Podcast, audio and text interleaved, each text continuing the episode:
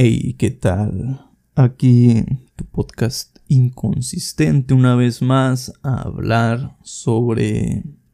eh, bueno, en esta ocasión no voy a hablar sobre reggaetón, pero espera, voy a hablar sobre el Genesis.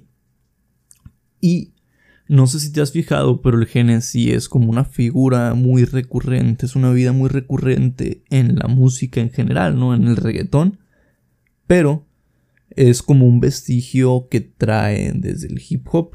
Es parte de sus raíces, ¿no? Lo que viene arrastrando o lo que viene cargando. Eh, pero entonces, si nos ponemos a pensar como por qué es una figura tan recurrente en el reggaetón o en el hip hop, podemos, eh, si investigamos un poco, podemos darnos cuenta de que va un poco más allá, ¿no? Porque si nos ponemos a pensar, ¿no? Es un vestigio, es algo que lleva arrastrando de... El, reggaetón lleva arrastrando del hip hop. Porque, por ejemplo, si escuchamos la canción de, de Don Omar hasta abajo, eh, no sé si recuerdes que lo hice, que hice un análisis de esta letra también en el arte poética de J Balvin. Bueno, ahí se menciona esta bebida, pero si escuchamos varias canciones de hip hop podemos ver que también se menciona, ¿no?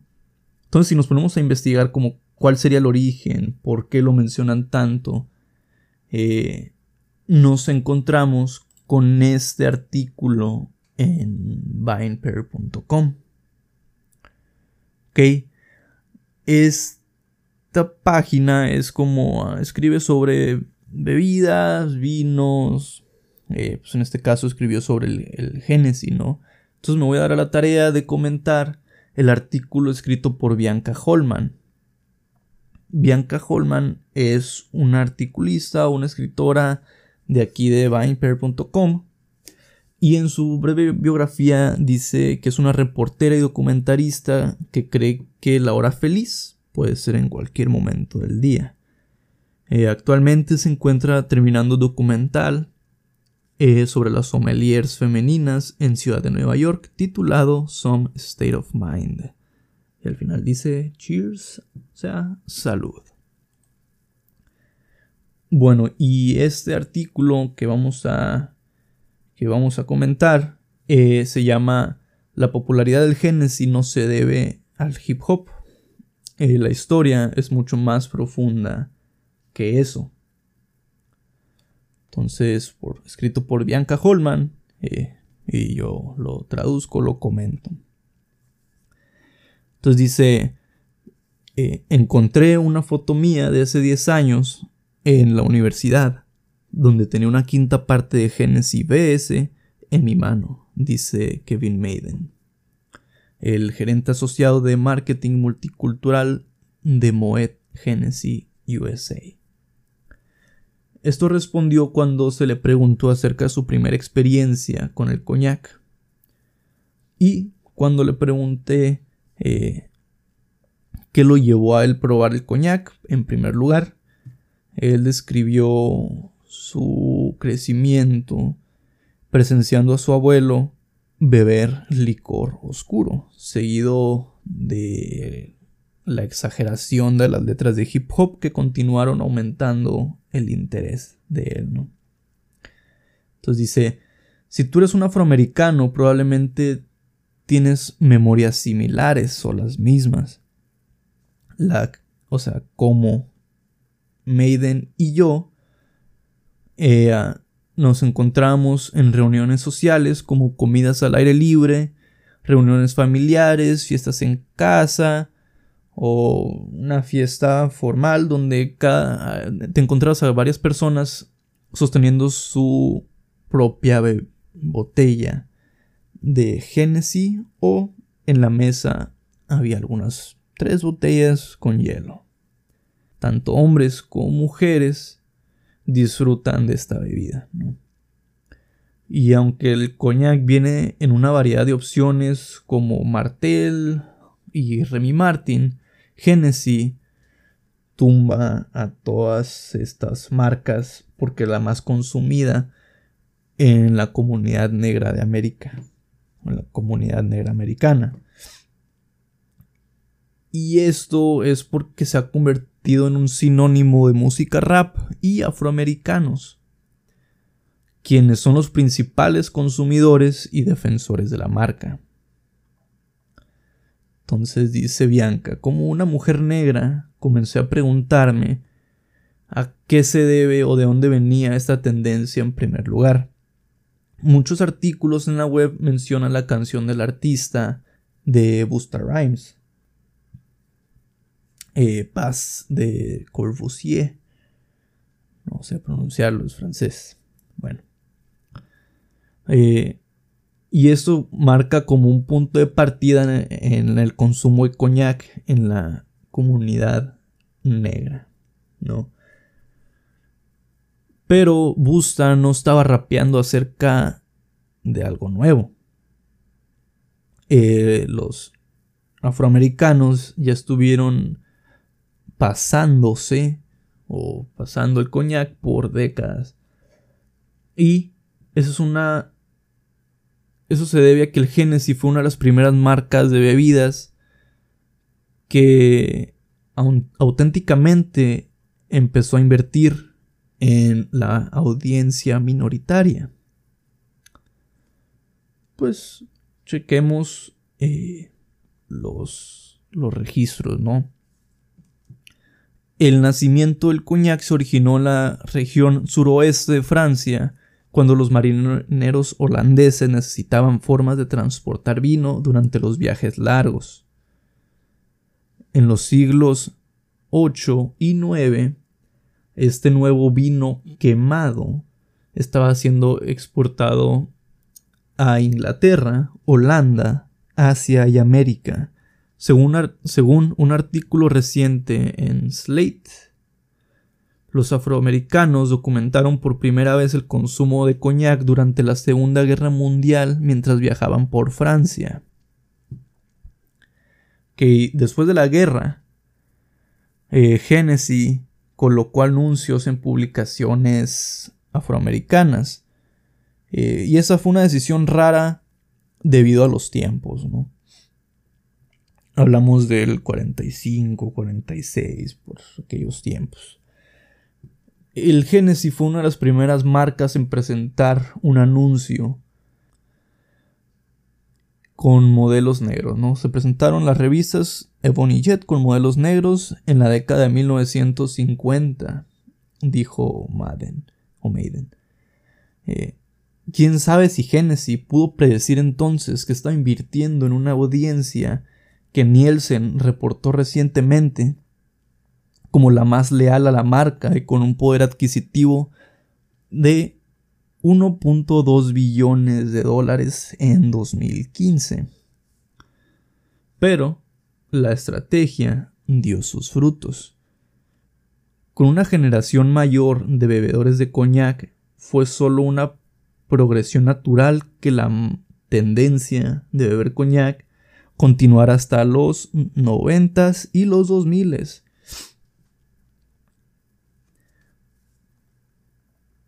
Todo lo que sabemos, todo todos sabemos que tener un asiento en la mesa es lo único que importa, o es lo que verdaderamente importa. Y Genesis lo tiene muy en cuenta, lo tomó muy en cuenta no se trataba solo de colocar anuncios en barrios negros. La compañía también fue líder en la contratación de negros en los rangos de liderazgo. Durante el apogeo del movimiento de derechos civiles en nuestra nación en 1963, Genesis trajo la medalla de bronce olímpica en 1942 Herb Douglas. Él fue, fue apenas él estuvo en la empresa durante más de tres décadas como vicepresidente de desarrollo de mercados urbanos. Douglas fue apenas el tercer afroamericano en alcanzar el nivel de vicepresidente en una importante corporación nacional Y eso es una clave principal. Fue un algo muy importante. Claro. Y luego finalmente está la música, o estuvo la música. La difusión de información a través de la música es un aspecto de la cultura negra que proviene de África Occidental y la esclavitud. Un griot, un, un griot es un narrador de África Occidental, cantante y músico. El griot, un orador e historiador capacitado, mantiene registros de los eventos del pueblo y pasa las historias a la siguiente generación. Durante la esclavitud, la música se hizo, se usó no solo para preservar la historia, como lo hizo en África Occidental, sino también para enviar mensajes sobre cómo obtener la libertad. Las letras en las canciones importaban y la palabra Genesis o coñac es mencionada en más de mil canciones de artistas tan famosos como Notorious Big, Tupac, Kanye West, Rick Ross, Nas, Dr. Dre y 50 Cent. Este tipo de promoción no se puede no se puede comprarnos, no se puede comprar este tipo de colocación de productos. En 1992 el infame rapero Tupac tenía una canción entera dedicada y titulada Genesis. Incluso eh, en el verano del 2016, Drake lanzó una canción titulada One Dance, que el poder del Genesis lo tiene sobre él. Los artistas de hip hop marcan tendencias, dijo Trey Poindexter, consultor de marketing de 22 Media LLC para Bacardi. Consultor de marketing de, Bacardi dijo, las personas que escuchan hip hop se sienten atraídas por partes glamurosas del estilo de vida de los artistas y el licor es parte de eso y Genesis continuó innovando, observando la influencia que los artistas de hip hop tenían sobre su público y abrazándola. Para celebrar su 250 aniversario, en 2015 Genesis marcó el hito al nombrar al legendario artista hip hop Nas como embajador de la marca. Dice que durante los 2000, a principios de los 2000, la comunidad negra de los Estados Unidos creció un 35% más rápido que la población del país en su totalidad. Eh, según Poindexter, el respaldo estratégico de un artista de hip hop o la mención de una canción puede traducirse en mayores ventas para las empresas raperos y sus líricas se convierten en una llave estratégica de marketing para apuntar a la tendencia en América. En 1997 el rapero LL Cool J fue apareció en un comercial de Gap y en 2003 el rapero Pusha T escribió el famoso jingle I'm Loving It de McDonald's. El director ejecutivo de publicidad, eh, Steve Stout, describe al fenómeno en su libro The Tanning of America como el hip hop creó una cultura que reescribió las reglas de una nueva economía. Y según Stout, los íconos de la cultura urbana atraen la atención de una generación millennial diversa que esencialmente creció en el hip hop. Para finalizar el artículo menciona que en el 2020 el poder adquisitivo de la comunidad negra superará a los 1.4 billones de dólares. Esto se tiene que repetir. 1.4 billones de dólares. Eso es más lo que tiene Canadá como deuda nacional. Y esto se suma con el aumento de ingresos a la universidad, eh, aumento en el salario promedio y la edad promedio disminuyendo, la comunidad negra influye en la cultura popular, eh, marcando tendencias. Y cualquier marca que no considere esta audiencia no quiere ser grande o no quiere ser grandiosa. Y créanme, esto necesitará algo más que abofetear o darle una cachetada a una modelo negra en la parte posterior o pegar una modelo negra en la, en la parte posterior de un anuncio para que una empresa se convierta en una marca básica para los afroamericanos. Las marcas tendrán que ser auténticas. Ellas tendrán que seguir el ejemplo de Genesis. Y aquí acaba. Este artículo fue publicado el 13 de septiembre de septiembre del 2016. Ok. Basado en esto último, podemos ver un artículo, un post de la CNBC, publicado el 5 de julio del 2020 por Melissa Repko eh, se titula Como el poder adquisitivo negro crece, el racismo o la exclusión racial se mantiene como un problema persistente. Pero no vamos a hablar de esos problemas raciales, sino de un... Eh, sino de algo importante que mencionan aquí, en la sección que dice que crece que es una creciente base consumidora.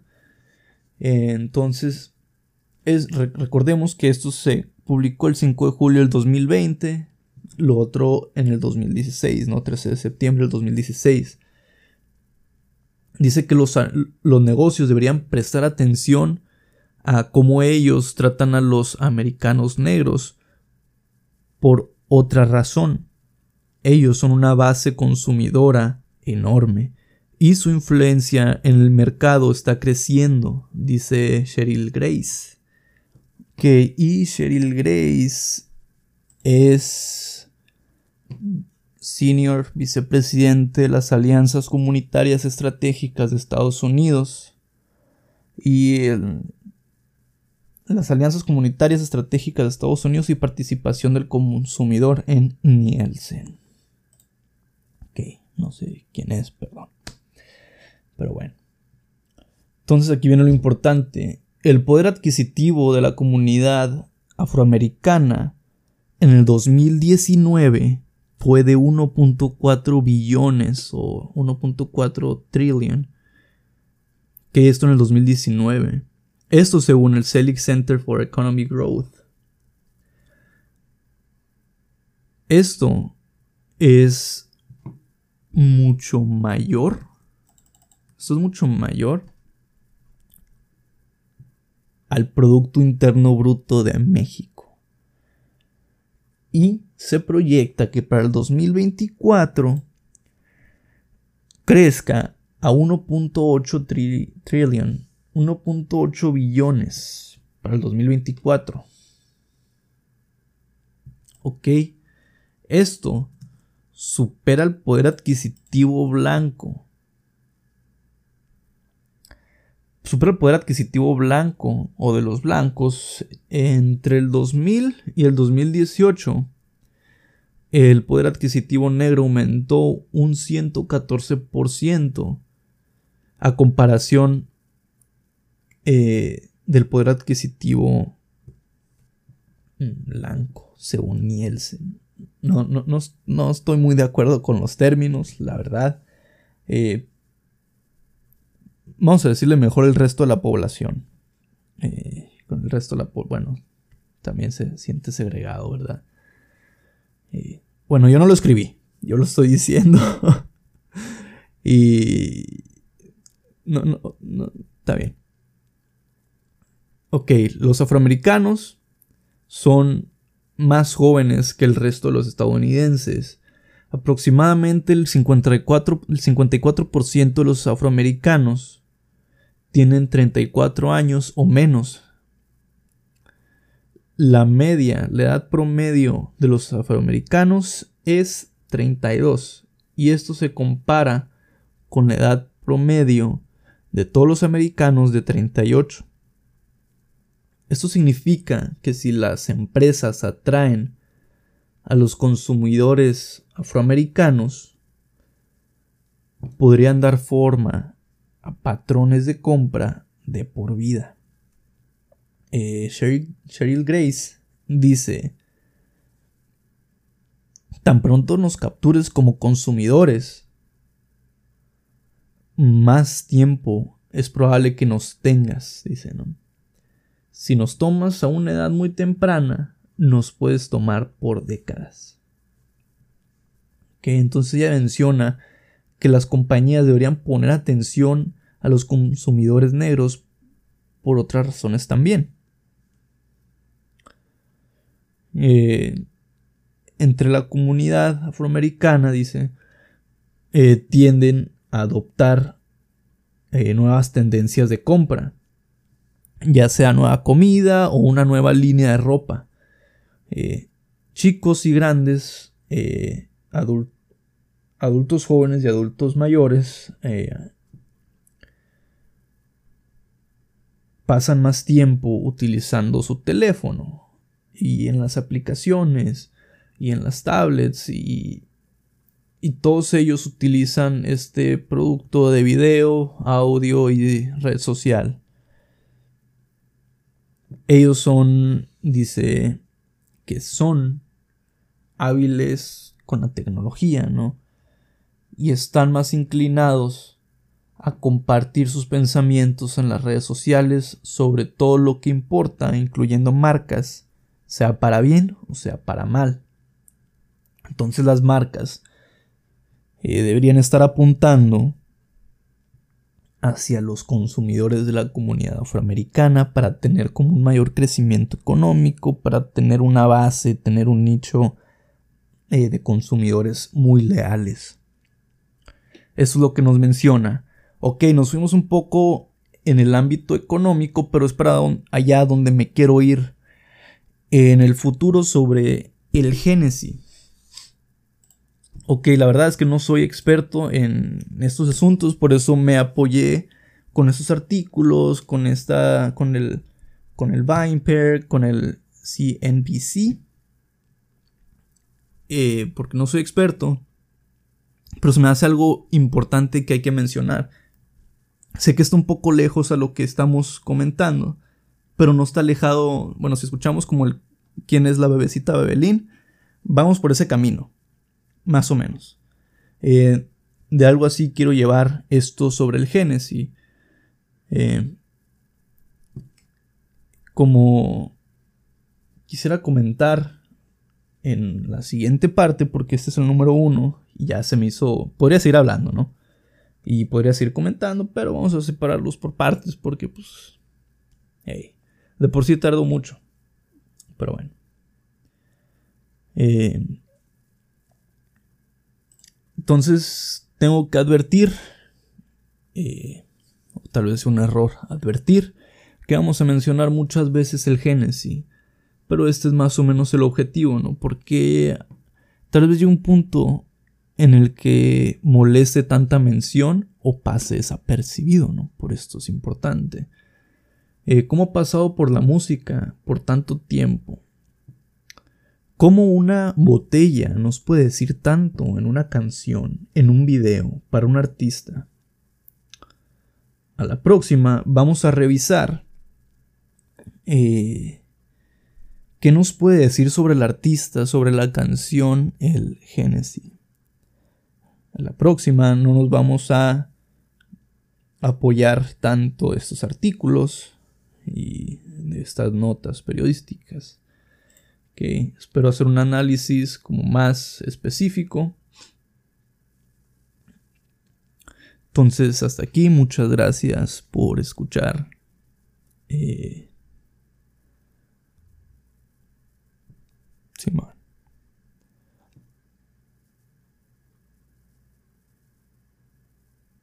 Saludazos.